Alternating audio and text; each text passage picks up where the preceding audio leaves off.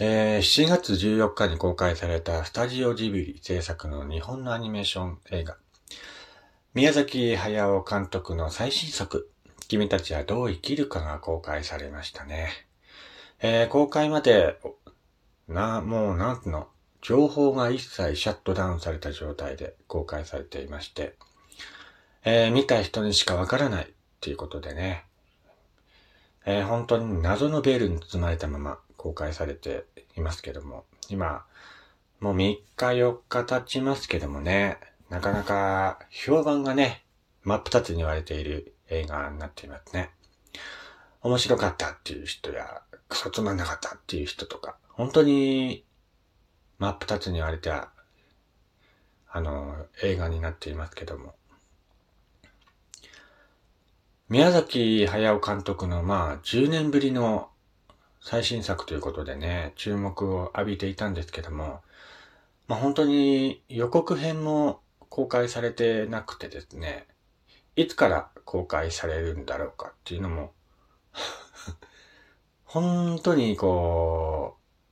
う、わかる人にしかわからないような状態で公開されたので、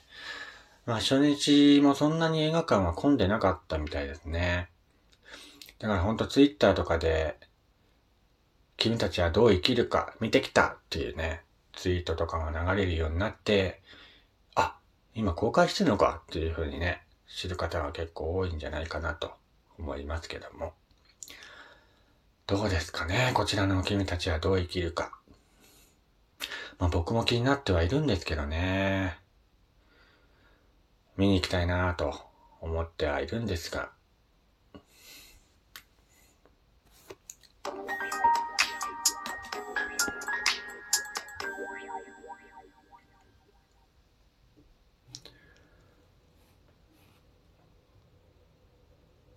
はい。えー、どうも皆さん、こんにちは。やすさんです。えー、こちらの番組は私がね、あの、ゆるっといろんなことを語るラジオ番組となっております。今回もどうぞよろしくお願いいたします。えー、ということで、君たちはどう生きるか、公開されましたけどもね。まあ本当に、見るとき、えー、見るときというか見た人の反応がね、真っ二つに言われていましたね。これこそジブリだっていう人もいるし、意味わかんなかったっていう人もいるしね。まあ、でもなんかあのー、やっぱり、宮崎駿監督ならではのね、えー、描写がすごいっていうことで、なんつうのかな、これこそ宮崎駿ワールドだよねっていう意見が結構ありましたね。公開前にスタジオジブリから情報がほとんど公開されていなかったことでね、まあ見に行く人みんな予備知識のない状態での鑑賞となっているということですけども、正直、見た後もね、内容に関してはよく分かってないっていう方がほとんどで、作品の中盤あたりから詳しい説明もないまま、次から次へと摩訶不思議な世界を見せられる内容みたいですね。人によっては置いてけぼりを食らうということで、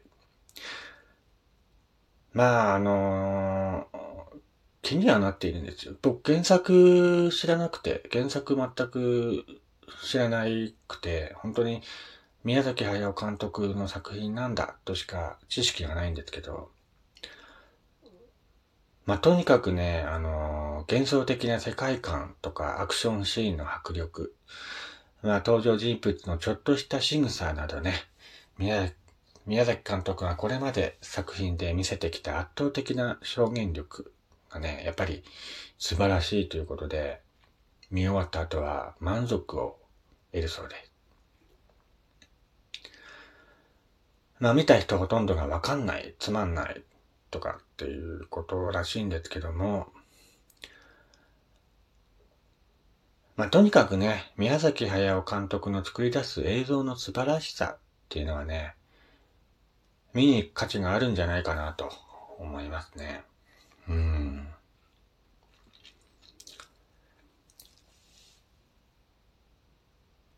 まあ、あの、公式の方でね、内容をまだ隠している部分もありますし、どんな映画だっていうね、あの、表立って、皆さん喋ってないんですけど、こういうネタバレレビューする、したいって言っても、なんか、いまいち表現がわからない。ネタバレしようにも、ネタバレしようがない 内容らしいですね。本当に摩訶不思議な、ファンタジーな、一種の夢を見たような感じになるみたいな映画らしいですね。まあそれだけ言うとね、あのー、どんな映画なんだろうかって見に行きたいなと思うんですけど、まあ、ジブリの集大成だっていうね、いろんな映画のオマージュが散りばめられているよっていう方もいるし、もうわかんないですね。もう見に行くしかないよこれはっていうことで。僕もね、いつまで公開してるのかわからないんですけど、ぜひ、まあ、迫力な映像をね、映画館で見たいなと思っています。あの、ラジオトークでね、映画のレビューを話しています、ラジオ神っていう番組があるんですけども、そのおかみさんね、あの、ラジオ神で、ラジオやってるおかみさんの映画レビューを僕よく聞いてるんですけど、おかみさん、見に行ってくんないかなって思ってたんですよ。何気なく。そしたら、あの、公開2日目あたりに、君たちはどう生きるか、映画レビューネタバレありっていうことで、ラジオでね、公開してくれて、おかみさんやったーって感じで、嬉しく、もう願いが通じたのかなと 思いましたね。まあ、おかみさんのラジオ聞いて、うん、見に行きたいなと素直に思いましたね。うん。僕は、ジブリ作品ってあのー、そんな夢中になって見てた方ではなかったんだけど、なんつうのかなジブリ作品って、みんなにみんなに受ける映画っていうのは最初から作ってないと思うんだよね。風の谷のナウシカにしても、テーマがやっぱり暗いじゃん暗いし。まあ、どの映画にしてもさ、やっぱテーマは根本的に暗さが漂ってる映画だから、みんながこう見て笑えるような、うんと、万人受けするようなね、映画っていうのが多分一歩もないんだよね。でもなんとなくこうみんなジブリ、ジブリ、ジブリっていうので人気があるように見えるけど、あのー、万人受けするような作品っていうのは多分ないんだよね。うん。なんか今回ね、見た人が、なんかもうジブリは終わったなとか、いう人もいるけど、いや、そんなことないよって。もともとこういう映画作ってたじゃん、ジブリはっていうふうにね、思うの。だから、一種のさ、期待感を持ってた人っていうのは多分見た後愕然とするんだよね。ああ、なんか、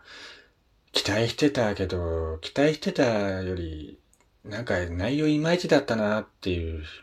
人っていうのはさ、あの期待しすぎなんだよね。うん。ジブリっていうか、あの、宮崎駿監督っていうのは、あの、戦争を経験している人だから、根本的に多分心の中で暗さを持ってる人なんだよね。それをどういうふうに問い詰めるかっていうので、今まで作品を作ってきたんだと思うんだけど、やっぱそういう人間の中に潜んでいる暗さとか悩みとか、そういうのをね、いろんな作品を通して発表してきてる人だから、だから、本当見てて笑えるとか、そういう映画って多分一本もないんだよね。本当にジブリ作品っていう看板だけで、みんなちょっと期待しすぎちゃってたのかなっていうのがありますね、正直なところ。でも今までこうやってジブリで育った人とか、本当宮崎駿監督の作品が大好きな人であればね、満足できるような内容になってるみたいなので、まあ僕も見たいなというのが、本当に、今の気持ちで。またね、えー、映画見てきたら、ラジオの方でも感想をね、改めて配信していこうかなと思っていますので、その時はぜひ聞いてみてください。えー、ということで、今回は7月14日から公開されています宮崎駿監督の新作、君たちはどう生きるかっていう映画はどういう映画なんだろうなっていう話をしていました。まだ見に行ってないのかって感じですけどね。えー、そういうことで、また次回お会いしましょう。お相手はやすさんでした。